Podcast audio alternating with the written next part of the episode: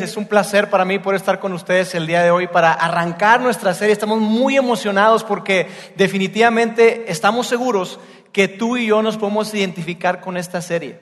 Esta serie de Corriendo con los Gigantes. Hay muchísimo que tú y yo podemos aprender. Hay muchos principios que podemos extraer y aplicar a nuestra vida. Así que esta serie yo quiero que a lo largo de estas semanas que vamos a estar juntos, que tú pongas mucha atención.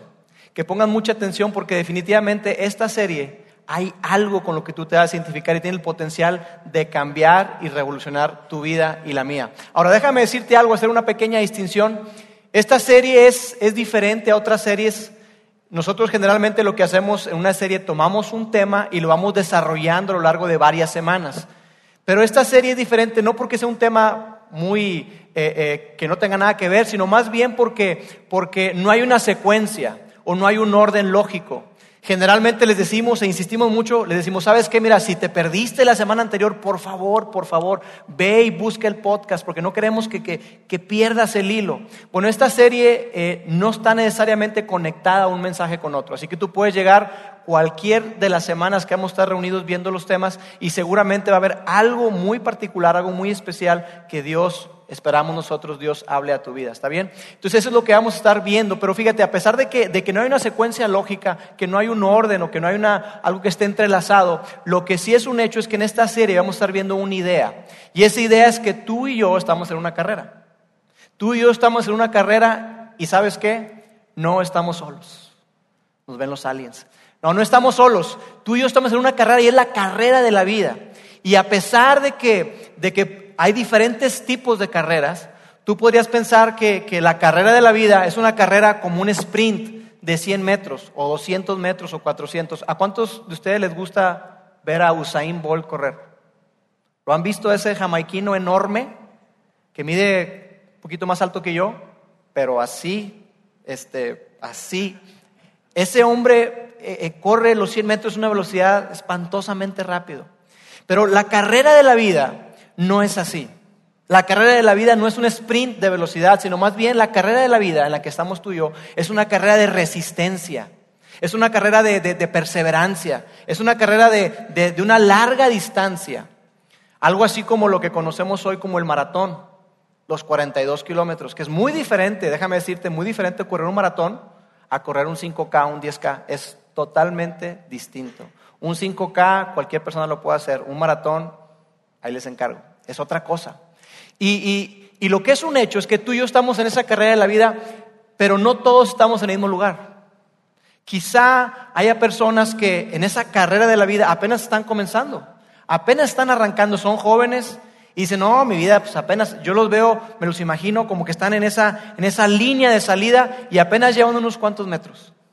Hay otros, como su servidor, que estamos en la mitad quizá, vamos un poquito más adelante. Y hay otros que en esta carrera de la vida están ya a punto de llegar a la meta. Qué padre. Pero ninguno de nosotros sabemos cuándo vamos a llegar. Simplemente la realidad es que tú y yo estamos en esa, en esa carrera de la vida. Tú y yo estamos en esa carrera de la vida y es por eso que es necesario que la vivamos con valor y fe que enfrentemos la vida con valor y fe, vivamos la vida con valor y fe. Y en esa carrera, qué padre saber que no estamos solos, que hay otras personas que nos están observando. Y la idea, lo que, lo que hemos querido hacer a lo largo de esta serie Corriendo con los Gigantes es pensar en, en, en, esa grande multitud de testigos. Vamos a poner el, el pasaje que era el que veíamos en el video, que dice lo siguiente. Por lo tanto, ya que estamos rodeados por una enorme multitud de testigos de la vida de fe, Quitémonos todo peso que nos impida correr, especialmente el pecado que tan fácilmente nos hace tropezar, y corramos con perseverancia la carrera que Dios nos ha puesto por delante. Entonces tú y yo estamos en esa, en esa carrera de la vida. Y esa enorme multitud de testigos son esos héroes, esos gigantes de la fe. Al capítulo anterior a este, de Hebreos, que fue, es, una, es una carta que encontramos en la Biblia, en el Nuevo Testamento, esa parte eh, pequeña de la Biblia, encontramos esa carta y le pusieron Hebreos porque está dirigida a los judíos, a los hebreos, por eso se le llama así.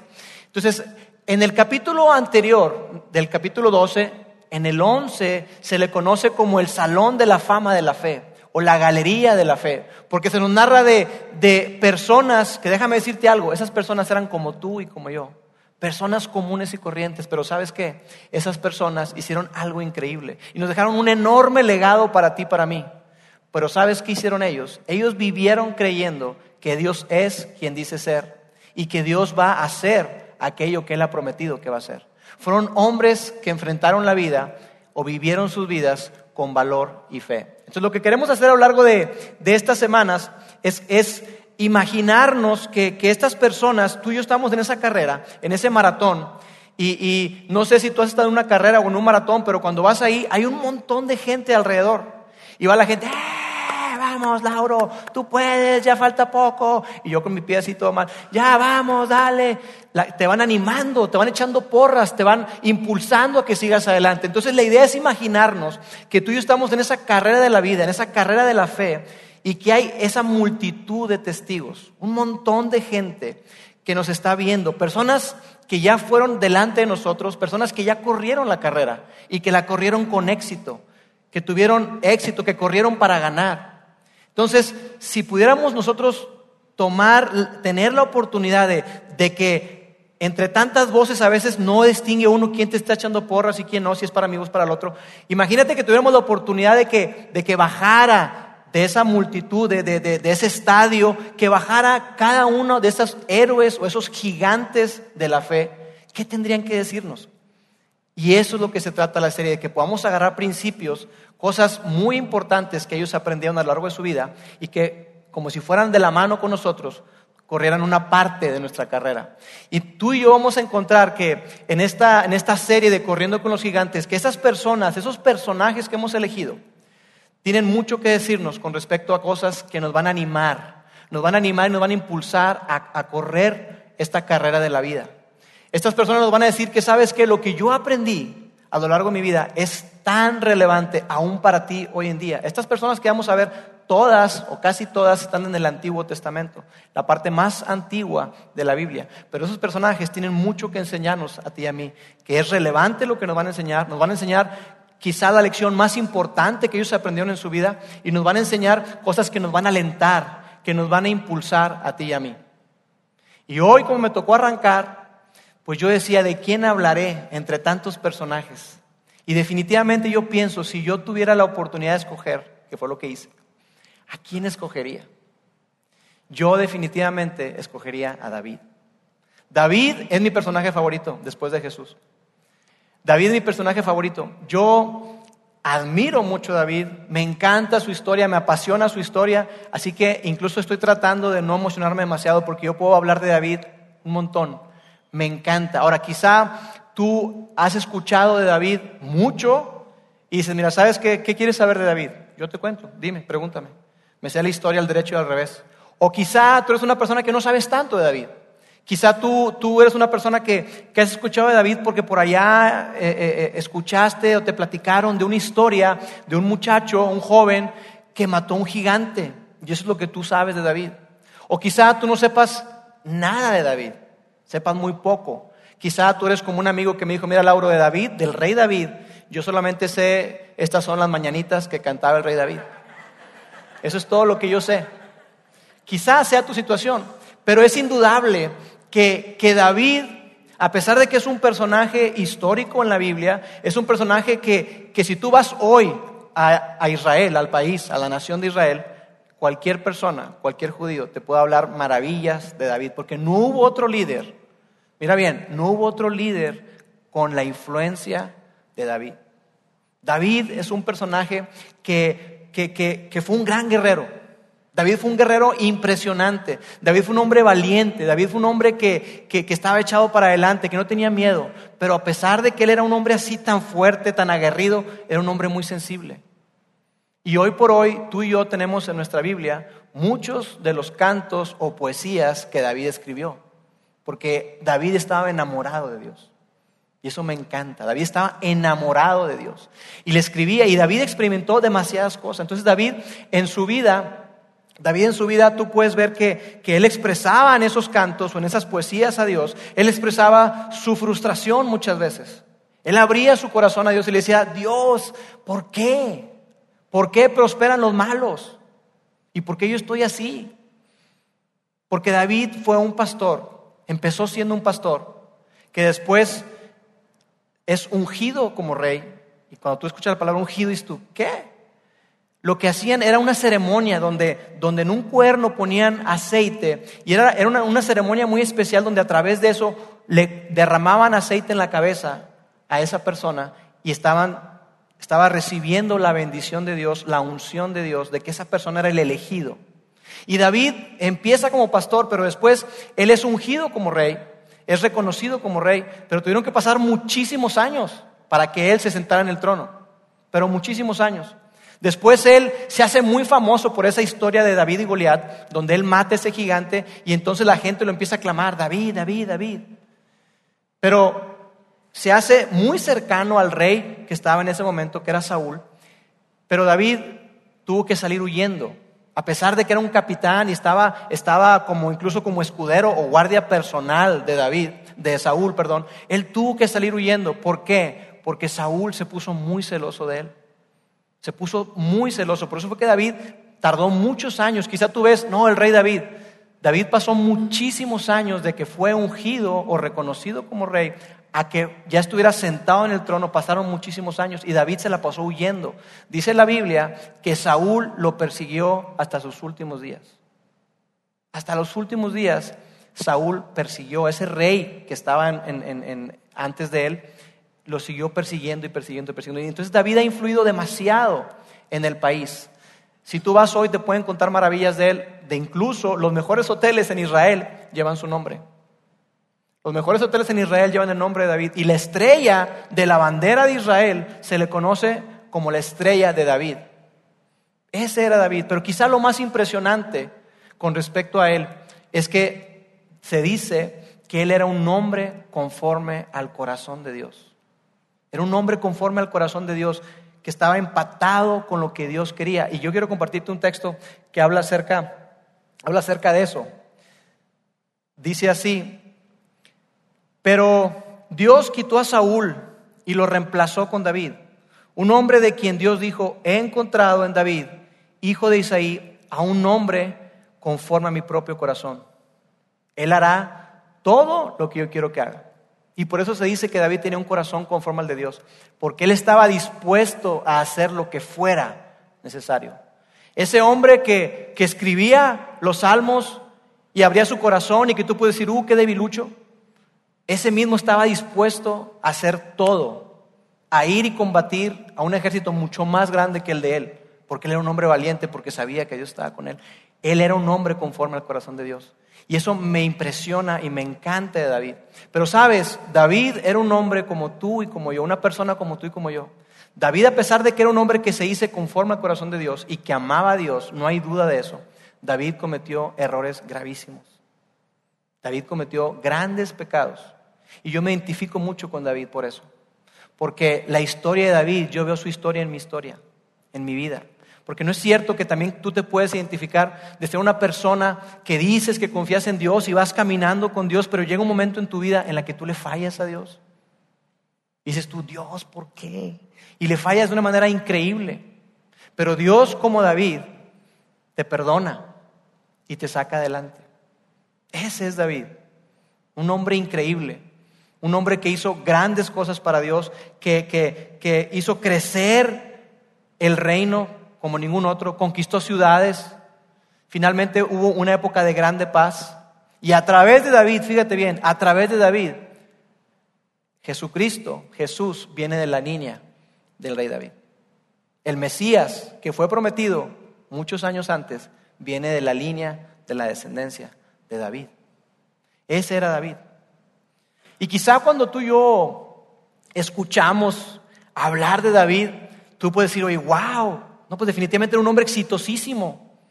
David hizo grandes cosas, David este, conquistó ciudades, reinos, mató al gigante y, no, solamente a Goliat, mató a muchísimos gigantes, este, se nos narra por ahí, y hizo cosas increíbles. Entonces quizá tú puedas pensar que David, no, pues como que siempre fue exitoso. Pero la realidad es que no. David, su vida fue una vida de lucha constante. fue una vida de limitaciones, fue una vida de obstáculos. David siempre fue muchas veces visto menos, muchas veces lo vieron como menos, lo hacían menos. Y David superó cada uno de esos obstáculos. Entonces, si David bajara de las gradas contigo y conmigo para correr un momento nuestra carrera de la vida, ¿qué nos diría David? ¿Qué nos diría David? Yo creo que David nos diría lo siguiente. Puedes vencer cualquier límite si pones tu confianza en Dios. Puedes vencer cualquier cosa, cualquier obstáculo, cualquier límite. No hay nada que tú no puedas vencer si tú pones tu confianza en Dios. Eso fue lo que David experimentó. David, que les digo que estaba en esa siempre lucha constante, él experimentó varias cosas y yo quiero compartir contigo algunas. En primer lugar, David experimentó la limitación de que su propio padre no veía potencial, potencial en él para ser rey. Su padre no vio potencial en él para ser rey. Cuando Saúl es desechado por Dios para poner otro rey, que en este caso iba a ser, iba a ser David, Samuel era el profeta, el que hablaba de parte de Dios. Entonces Dios le dice, hey Samuel, ya, ya deja de llorar por Saúl. ¿Hasta cuándo vas a llorar por Saúl? Yo ya me escogí a otro hombre. Ve a la casa de Isaí y yo, de ahí, de su casa, de su familia, yo ya tengo una persona que he escogido. Y cuando va Samuel a la casa de Isaí, yo no puedo más que imaginarme Imagínate que te enteras, oye, no, pues viene el profeta a tu casa y que porque va a ungir, ah, caray, ¿a quién? Oye, oye vieja, ¿quién será? ¿Quién crees que vaya a ser, mami? No, pues David era el octavo, era el octavo hijo, el más pequeño. Imagínate cómo fue la escena, que llega Samuel y Isaías estaba peinadito y toda la cosa y puso a sus hijos ahí alineados, a todos sus hijos, excepto uno, David. David ni siquiera fue invitado a la ceremonia, fue pasado por alto. Entonces quiero narrar y compartir contigo parte, parte de la historia. Dice, cuando llegaron, Samuel se fijó en Eliab y pensó, seguramente este es el ungido del Señor. Pero el Señor le dijo a Samuel, no juzgues por su apariencia o por su estatura. Era un hombre alto y guapo como yo, me imagino. Dice, porque yo lo he rechazado. El Señor no ve las cosas de la manera que tú las ves. La gente juzga por las apariencias, pero el Señor mira el corazón. El Señor mira el corazón. ¿Alguna vez te has sentido así? ¿Alguna vez te has sentido rechazado por la gente que más amas, por tus papás? Imagínate cómo, cómo se pudo haber sentido David de que era algo tan importante, tan trascendente, y a él ni siquiera lo invitaron. Porque igual que, que Samuel en ese momento, su papá no veía en él gran potencial. Quizá tú no puedes imaginarte eso porque quizá tú ya lo estás viviendo. Quizá tú dices, Lauro, si tú supieras, si tú supieras lo que yo vivo en casa, David experimentó el rechazo y el ser hecho a un lado por parte de sus padres. Y me parece increíble que en ese texto que leíamos deja claro, y me encanta esto, que Dios conoce tu corazón y conoce el mío. Y es en lo que Él se fija. La gente se podrá fijar en las apariencias y dicen por ahí que las apariencias ¿qué? Engañan, ¿verdad? Pero Dios conoce el potencial que hay en tu corazón. Dios conoce ¿Qué es lo que hay ahí? Todo el, todo el potencial que tú tienes. Él lo conoce porque Él te lo dio. Y Él conoce tu corazón. Y eso me parece increíble. Que un Dios tan grande se fije en ti y en mí y que conozca nuestro corazón. Fíjense, continuando ahí con la historia, dice, cuando llegaron, ah, perdón, dice, después Samuel preguntó, ¿son estos todos los hijos que tienes? O sea, Samuel como que dijo, oye, uno, otro, otro, otro. Y Dios decía, no, no, no, no, next, next, next. No era. Entonces, oye, como que Samuel se quedó, pues le habrá entendido mal a Dios o como. Son todos estos los hijos que tienes. Queda todavía el más joven, contestó Isaí, pero está en el campo cuidando las ovejas y las cabras. Como que, ah, pues hay uno ahí que. ¿Alguna vez te has sentido así? Como que tú eres el de, ah, pues, pues está Lauro. Mira, está ese, mira, si ya ninguno de esos puede, pues bueno, pues dile a Lauro. ¿Te has sentido alguna ocasión así? Y que sea eso de tus padres. Eso era lo que David estaba experimentando. En segundo lugar, la segunda cosa que vemos, la limitación que le ponían a David era que sus hermanos no veían en él potencial para ser un gran guerrero. Sus hermanos no vieron en él un potencial para ser guerrero. De hecho, una vez que David es ungido, se va al profeta Samuel y, el pueblo de Israel se, se enfrasca en una batalla, en una guerra con un pueblo muy fuerte, muy poderoso, que eran los filisteos. Está medio raro el nombre, ¿verdad? eran los filisteos. Entonces ahí Isaí, su papá, se preocupa por sus hermanos porque tres de ellos se alistaron, Eliab el mayor y dos más. Entonces su papá se preocupa, le dice, oye eh, David, ¿sabes qué? Ven para acá, hijo, deja las cabras tantito y las ovejas, te voy a mandar un mandado. Ve con tus hermanos, ve al campamento y averigua qué onda, cómo está la cosa. Entonces David llega ahí y cuando David va llegando tranquilamente al campamento, se da cuenta que hay un gigante, que es Goliat, que tenía no uno, no dos, no tres, 40 días, 40 días lanzando un desafío. Decía, hey, no nos hagamos bolas, el candidato es uno. No, decía, no nos hagamos bolas, miren bien, ¿para qué nos peleamos tanto y nos hacemos tanta sangre y tanta cosa? Se acostumbraba en aquella época que decía, mira, ¿sabes qué? Pues cada quien su gallo, ¿no? Cada quien su campeón. Entonces dice, ¿sabes qué? Mira, yo voy a pelear, dice Goliat, escojan a uno de ustedes que pelee contra mí. Y el que gane, si ustedes nos ganan, si él, me gana a mí, vamos a ser sus esclavos. Pero si yo gano, ustedes van a ser nuestros esclavos. Y así estuvieron 40 días, desafiando, desafiando, desafiando, y no había ningún valiente de parte de Israel. Entonces David llega tranquilamente por ahí y de repente dice, oye, ¿qué, qué, qué pasó? No, pues que Goliat, oye, ¿este cuate que se cree o qué? Entonces empieza a averiguar y dice, oye, ¿qué van a hacer con, la persona esta que, que pelee con Goliat si le gana? No, pues no va a pagar impuestos. No, ese yo soy. Sí, en serio. Dice, no, ya nunca va a pagar impuestos. Y aparte le van a dar a su, hija como esposa, etcétera, etcétera, un montón de cosas. Y dice, oye, pues, como que a lo mejor yo. Entonces, su hermano ve que David está hablando con otros y mira, mira la reacción de su hermano. Dice, pero cuando Eliab, el hermano mayor de David, lo oyó hablar con los hombres, se enojó. Y dice una versión que se enojó muchísimo. ¿Qué estás haciendo aquí? le reclamó. ¿Qué pasó con esas pocas ovejas que se supone que deberías estar cuidando? Yo conozco tu orgullo y tu engaño. Tú solo quieres ver la batalla. O sea, viniste a la acción, compañero, viniste más a la sangre, es lo que te, es lo que a ti, yo te conozco. David experimentó eso. David experimentó lo que tú y yo quizá hemos experimentado cuando nuestra familia, nuestra propia sangre nuestros hermanos, la gente con la que crecimos, no cree en nosotros. Y no solamente no cree, sino que nos ataca, nos levanta falsos y nos acusa. Y nos dice, yo te conozco y tú eres así y así y así. Tú te quedas, ¿eh? Todo eso experimentó David. David se sentía solo por eso muchas veces y estaba ya apartado. Muchas familias hoy, tristemente, no están conectadas entre hermanos. Yo me sorprendo a veces de gente que le digo, oye, no, que tu hermano, no, tengo años de no hablar con él. Ay, años, sí, años. No sé si sea una excepción, pero yo en mi familia he tenido la dicha de que mi familia, mis hermanos y yo somos muy cercanos. Nos procuramos, nos hablamos. Cuando vamos a viajar, eh, vamos a hacer, eh, luego, luego les hablamos para viajar juntos, porque así nos acostumbró mi papá. Pero hay familias en donde no hay eso. No hay eso. Y tristemente, cuando hay dinero de por medio, más, ¿no es cierto? Yo conozco familias que por una herencia ridícula se dejan de hablar toda la vida.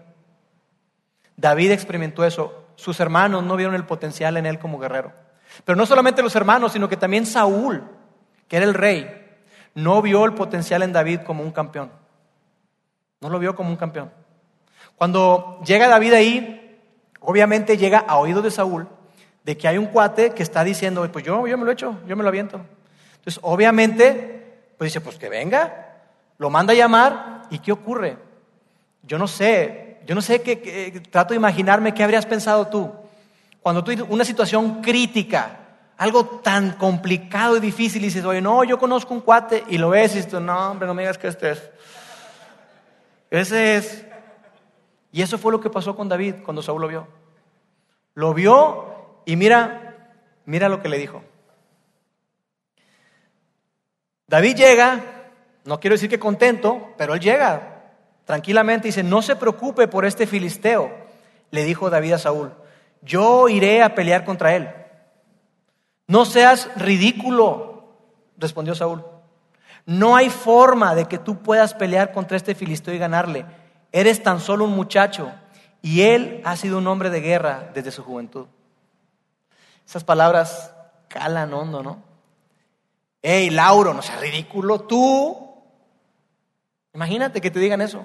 Y, sabes que muchas veces, tristemente, esas palabras vienen de, de la gente que tenemos como líderes nuestros. Gente que está encima de nosotros, ¿no es cierto? Gente que, en la cual incluso muchas veces tú admiras y respetas mucho. Es eso cuando tú, tú estás en, en, la oficina, en tu trabajo, y tú tienes un gran proyecto. Y en ese proyecto resulta que, que, ves tu, tu, gran oportunidad, pero tu jefe te pasa por alto y se lo da a otra persona y tú, pues, ¿yo? ¿Cómo te sientes? Saúl no vio el potencial en David para ser un campeón. Él, él sabía y él podía identificarse contigo y conmigo cuando nos ha, nos ha ocurrido eso. Pero no solamente Saúl, sino que también Goliat, su oponente, él no lo vio, él no lo vio eh, eh, como un digno oponente. Dice, dice ahí la historia que, que cuando Goliat vio a David, dice que lo menospreció, lo hizo menos, dijo, nada. ¿Te ha ocurrido eso? En los deportes es, es muy común. Yo recuerdo que una ocasión estábamos, yo estaba entrenando a mi hijo fútbol americano y recuerdo que, que vimos un equipo muy, muy limitado. Llegaron, apenas se completaban, eran muy poquitos niños, traían cascos de todos los colores y sabores, fundas de diferente color y decía, ay, chiquitos, pobrecitos. La verdad, yo como entrenador, yo los menosprecié. Nos pusieron una arrastrada increíble. Había, tenían dos niños que hacían cosas que esto no puede ser. Parecían profesionales, se paraban y giraban y decían, ¿de dónde salieron esos niños? Nos hicieron pedazos. Eso mismo le pasó a Goliat. Lo desestimó y lo maldijo. Mira lo que dice ahí. Dice, ¿soy acaso un perro? Le rugió a David, para que vengas contra mí con un palo. Y maldijo a Dios en nombre de sus dioses. Ven aquí y le daré tu carne a las aves y a los animales salvajes, gritó Goliat.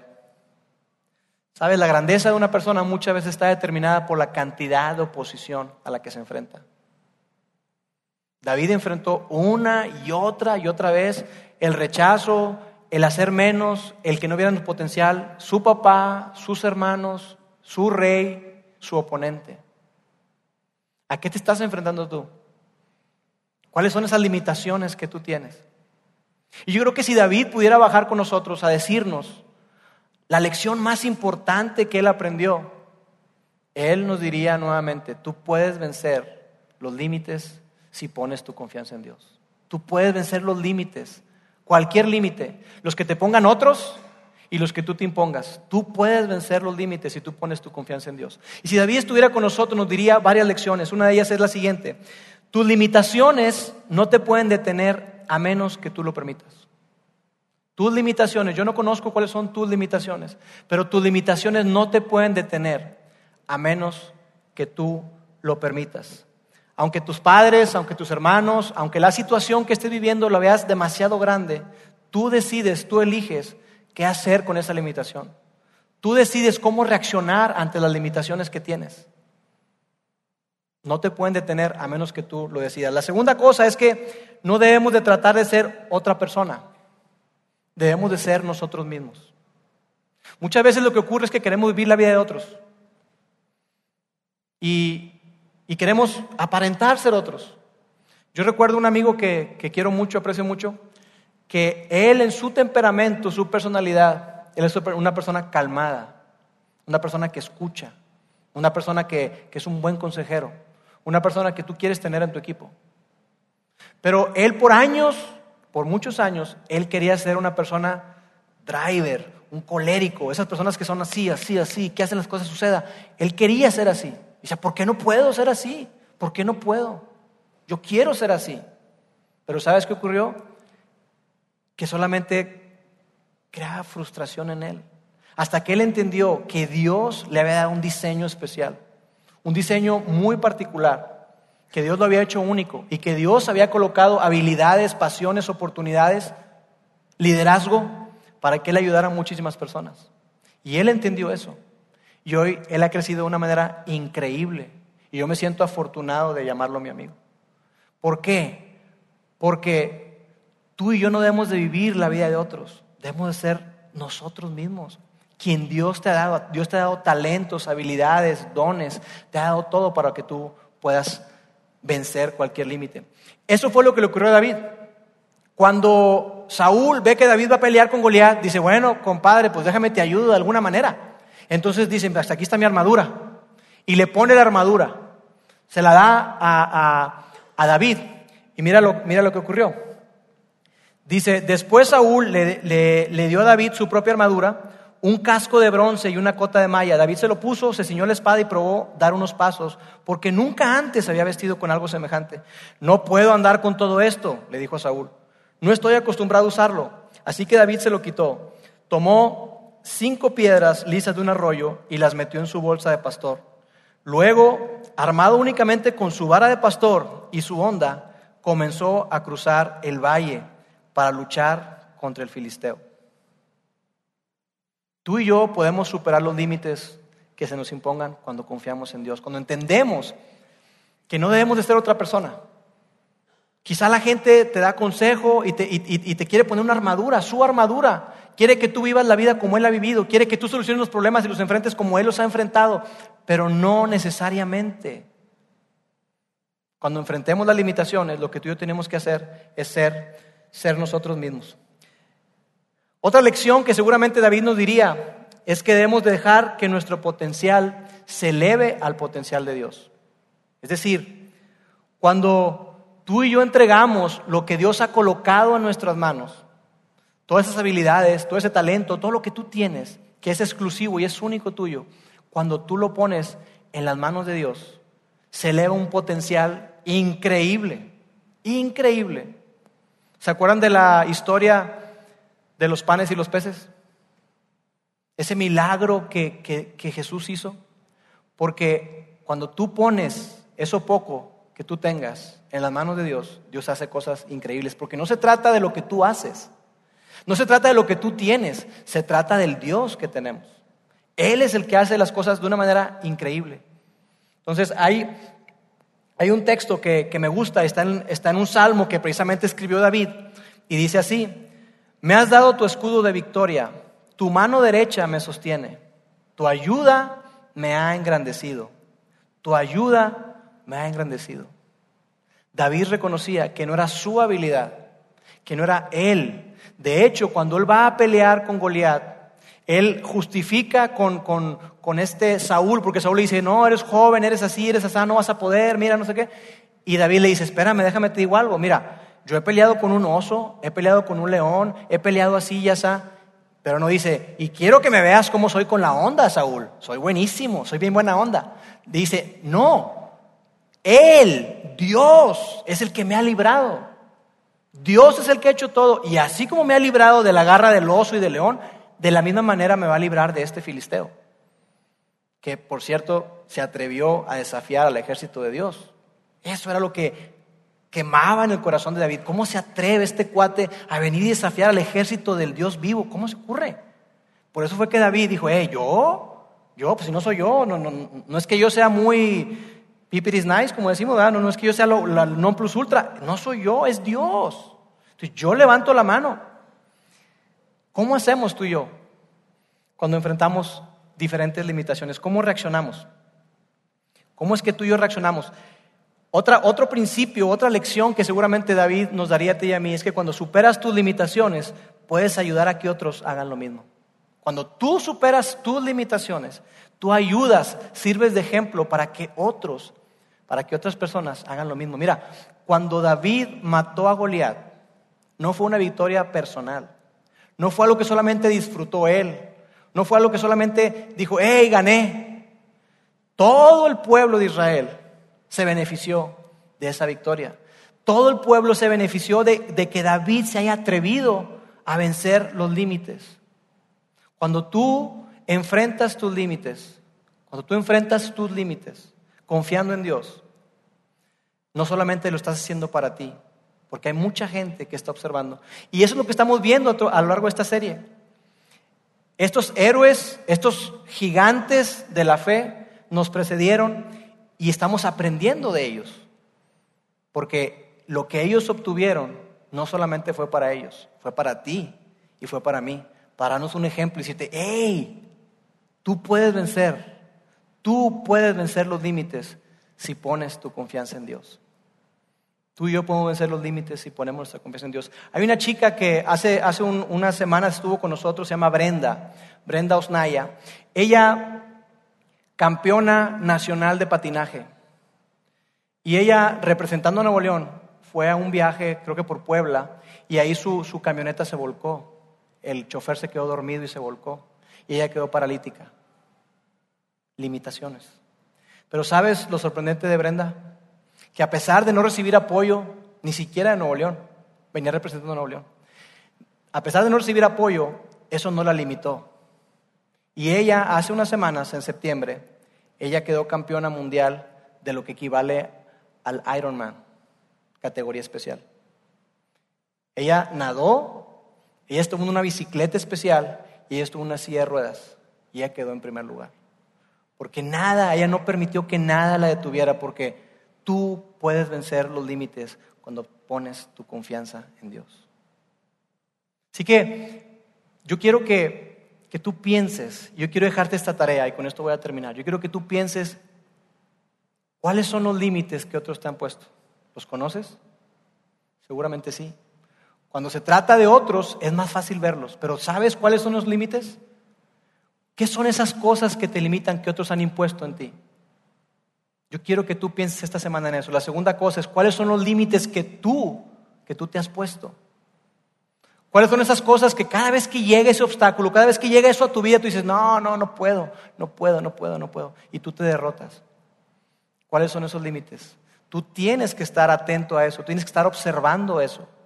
Y en tercer lugar, esta semana, yo lo que yo quiero que tú hagas es que tú vayas y platiques con Dios. Es tan sencillo como una conversación una oración, platicar con Dios y decirle, Dios, aquí están las limitaciones que yo veo que otros me han puesto. Aquí están las limitaciones que yo veo que yo mismo me he impuesto. Pero Dios, yo todos los límites los quiero entregar a tus manos. Porque yo sé que yo puedo vencer cualquier límite si pongo mi confianza en ti. Déjame orar. Dios, gracias porque tú nos enseñas a lo largo de la historia de estos personajes, de estos gigantes de la fe, que tú estás con nosotros, que tú estás con nosotros todos los días hasta el fin del mundo. Dios, gracias porque tú nos enseñas que no importa qué estemos enfrentando, que podemos tomar la decisión de confiar en ti, de confiar en todo lo que tú nos has dado, en todo lo que somos en ti y ponerlo bajo tu mano. Dios, yo te pido por cada persona que está acá, cada persona que, a lo largo de su vida se ha sentido limitada por sus circunstancias, se ha sentido limitada por sus padres, por su familia, por la gente que está en liderazgo encima de ellos y por cada circunstancia que la ven más grande de lo que realmente es. Ayúdenos a confiar en ti cada vez más, como lo hizo David, y ver a nuestros Goliat pequeños, porque tú eres el que vas delante de nosotros. Gracias porque tú nos enseñas que podemos vencer los límites cuando ponemos nuestra confianza en ti. Te amamos en nombre de Jesús. Amén.